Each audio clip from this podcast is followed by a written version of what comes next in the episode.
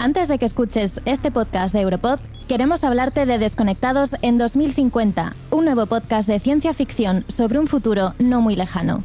Esta es la historia de Ezra, una joven que vive en un mundo en el que el metaverso Infinity se ha impuesto casi por completo, la democracia ha desaparecido y la información es censurada. Desconectados en 2050 es un podcast distópico que presagia cómo podría llegar a ser el mundo si las grandes empresas tecnológicas adquiriesen demasiado poder. Busca Disconnected in 2050 para escucharlo en inglés en tu plataforma de podcast favorita. También está disponible una versión en francés. Y ahora sí, disfruta de este podcast de Europod.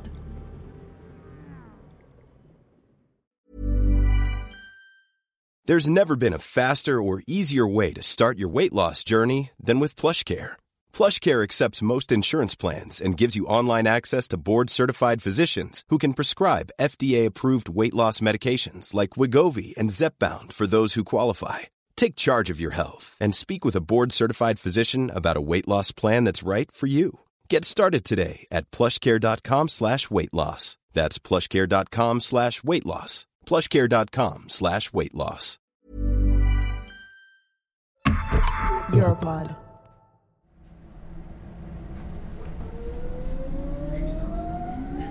Aquí estoy de nuevo, viajando en Schwan, línea S2.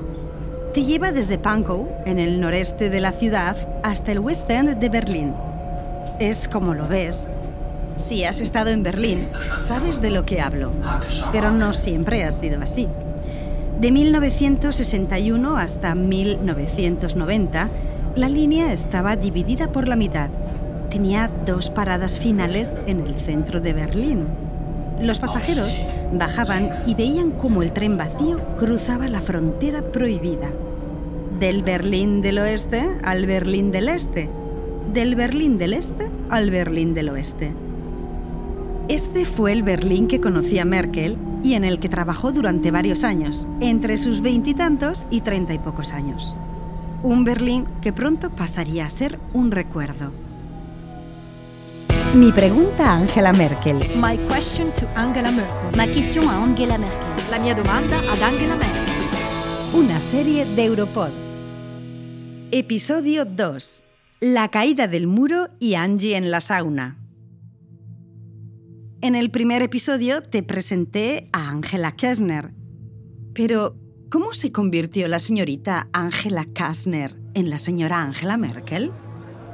En mayo de 2008, Angela Merkel y el coetáneo presidente de Francia, el conservador Nicolas Sarkozy, estaban en la ciudad alemana de Aachen, también conocida por su nombre francés, Aix-la-Chapelle.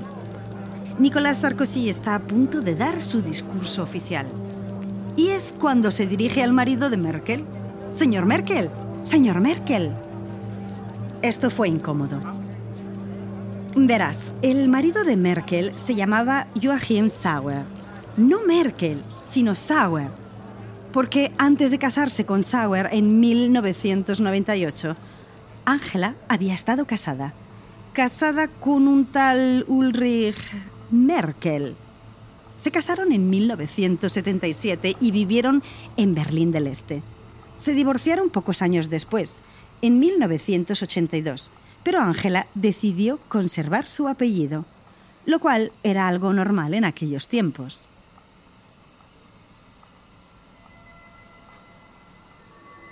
Sauer era un químico muy famoso en Alemania, una especie de pequeño recuerdo que guarda de su pasada vida como científica.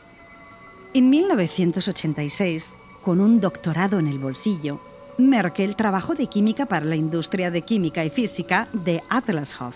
No forma parte de ninguna actividad política y en gran medida guarda sus ideas para ella misma. Por supuesto, decía lo que pensaba durante las conversaciones privadas con los amigos íntimos. La cosa más extrema que hizo fue apoyar abiertamente las protestas de solidaridad organizadas por el sindicato político en contra del régimen comunista en los 80.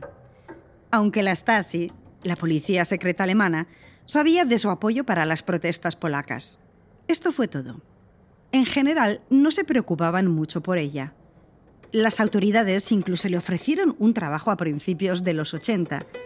Por supuesto, no pudo rechazarlo. No puedes comunicarle a la Stasi que no trabajarás para ellos porque los odias. Eso es como sobrevivir bajo una dictadura 101. Entonces, ¿qué habrías hecho si estuvieras en su lugar? Parloteaba sin cesar.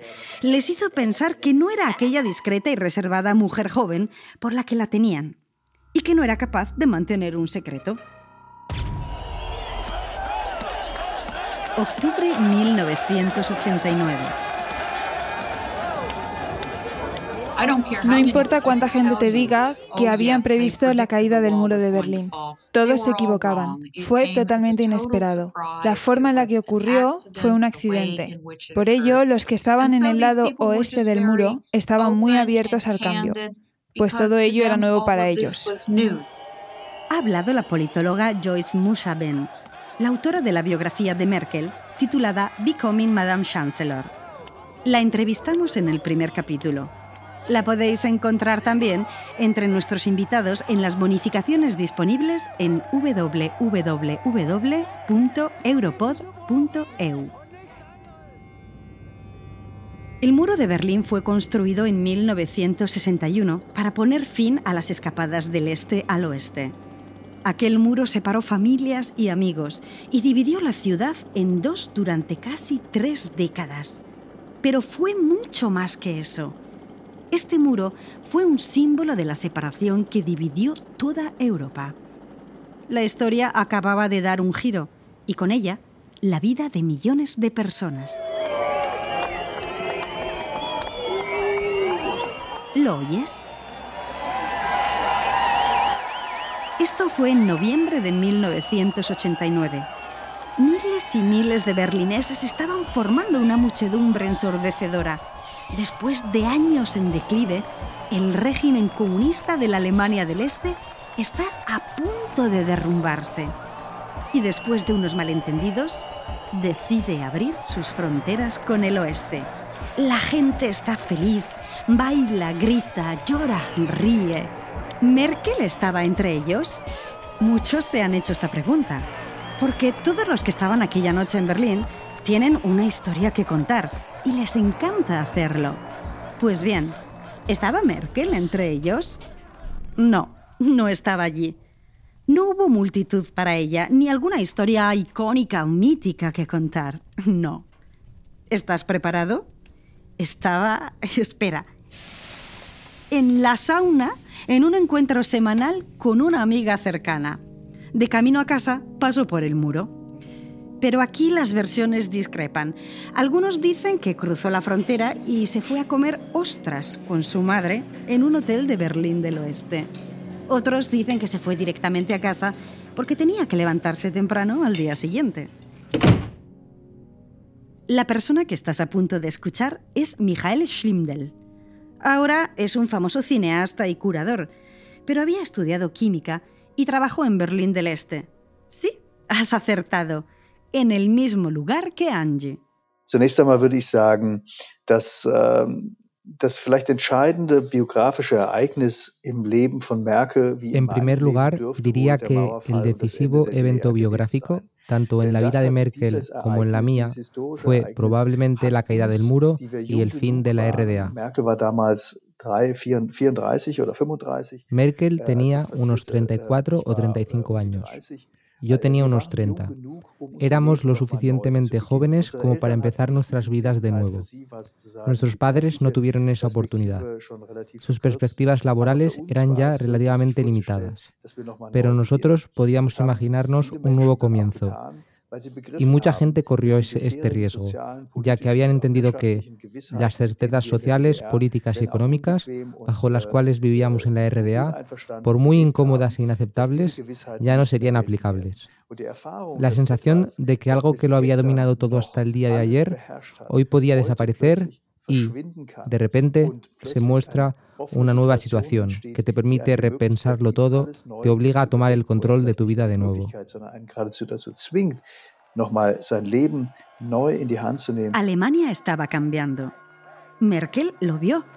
Y, como te dije, Merkel no es una persona que ignore los signos de los tiempos.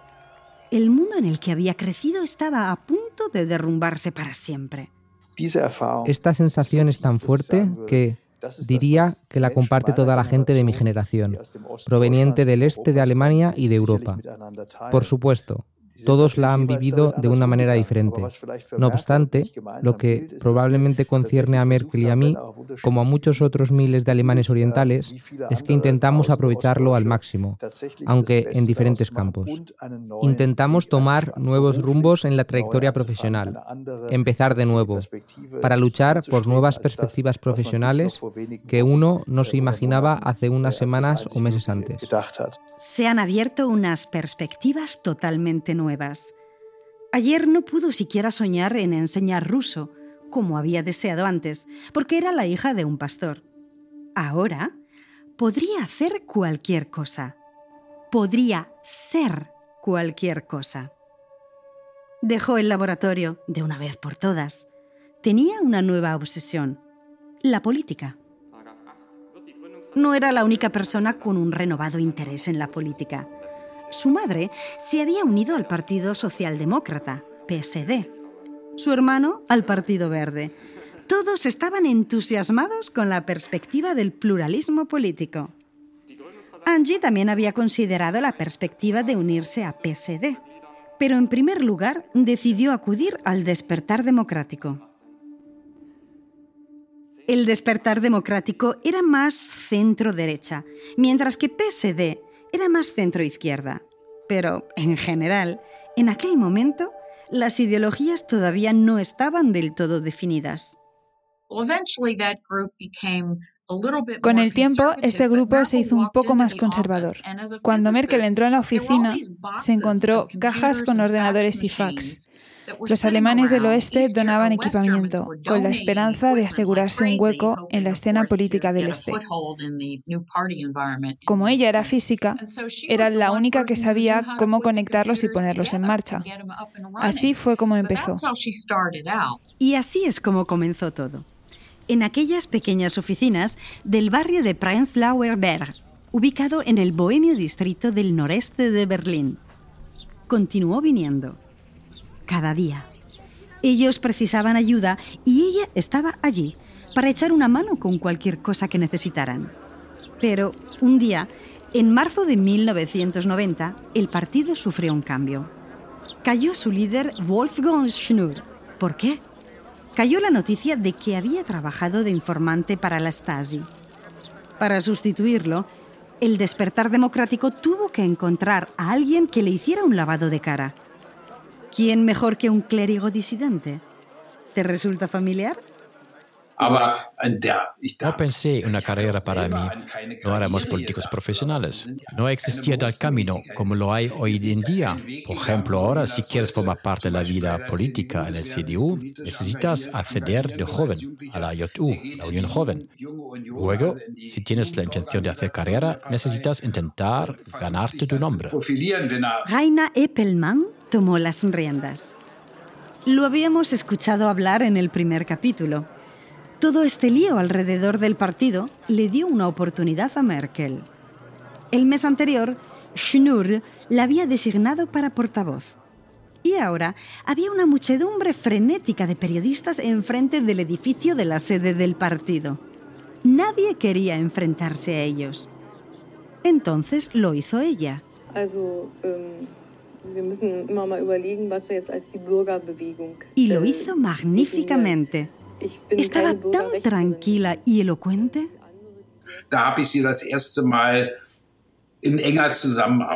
Esta fue la primera vez que ella y yo colaboramos estrechamente. Fue entonces cuando me di cuenta de que era una mujer inteligente, reservada, competente, amistosa y dispuesta a ayudar.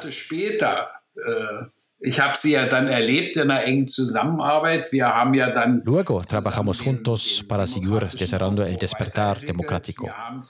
Juntos intentamos que el programa del despertar democrático se hiciera conocido en toda la RDA y no solo en Prenzlauer Berg, donde se encontraba la sede. En marzo de 1990, RDA tuvo sus primeras elecciones democráticas. Desafortunadamente, el escándalo con Schnur tuvo graves repercusiones sobre el despertar democrático. No lograron siquiera llegar al umbral del 3% para que sus miembros pudieran ser elegidos.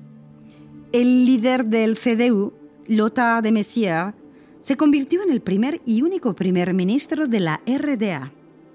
Su objetivo fue negociar la reunificación con su homólogo oriental, Helmut Kohl. Eppelmann tenía en mente a alguien para recomendar a de Maizière, alguien que sería perfecto. Le propuse que hiciera Angela Merkel, la nueva portavoz del gobierno. Pero Lothar de Maizière me dijo que no podía hacerlo, porque ya se lo había prometido a alguien de su propio partido, el CDU, señalando que, no obstante, podría ser nombrada portavoz adjunta del gobierno en lo que finalmente se convirtió. Y así, tan solo un año después, su vida política ya estaba bien encaminada. Ella era la portavoz adjunta del gobierno del Este. Luego tuvo suerte. El secretario de prensa tenía miedo a volar. En otras palabras, él podía fácilmente coger un tren o coche desde su casa en Erfurt cuando viajaba por la RTA. Pero cuando Lothar de Maizière tenía que viajar con su equipo a Londres, Moscú, Washington o París, no siempre pudo seguirles por su miedo a volar. Por esta razón, a la gente le encantaba tener a Merkel trabajando para ellos. Era eficiente y muy trabajadora. Al mismo tiempo, era discreta y nunca estaba fuera de lugar. En resumidas cuentas, no parecía ser ambiciosa. Hacía que sus superiores se sintieran seguros y no amenazados. Unos meses después, en octubre, consiguió un puesto en el Bundestag, el Parlamento alemán, que en aquel entonces se encontraba en Bonn. La reunificación de Alemania estaba tomando forma. Fue entonces cuando el Partido Oriental Despertar Democrático se unió con el CDU Occidental y Oriental. ¿Te suena? El CDU es el partido actual de Merkel, la Unión Democrática Cristiana de Alemania, DA. Después de un año de trabajo, la reunificación de Alemania tuvo lugar en el otoño de 1990. Cuando llegó el momento de formar el primer gobierno alemán, Helmut Kohl ya había elegido a los miembros de su gabinete. No obstante, Lothar de Maizière le dijo a Helmut Kohl que sería muy importante que Angela Merkel formara parte del mismo. Entonces, ¿quién podría ocupar el puesto del ministro? Una mujer joven de la RDA. ¿Quién podría ser?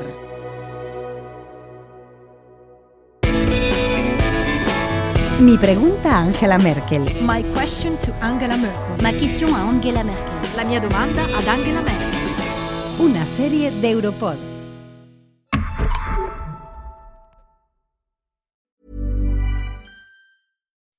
When you make decisions for your company, you look for the no-brainers. If you have a lot of mailing to do, stamps.com is the ultimate no-brainer. Use the Stamps.com mobile app to mail everything you need to keep your business running with up to 89% off USPS and UPS. Make the same no brainer decision as over 1 million other businesses with Stamps.com. Use code PROGRAM for a special offer. That's Stamps.com code PROGRAM.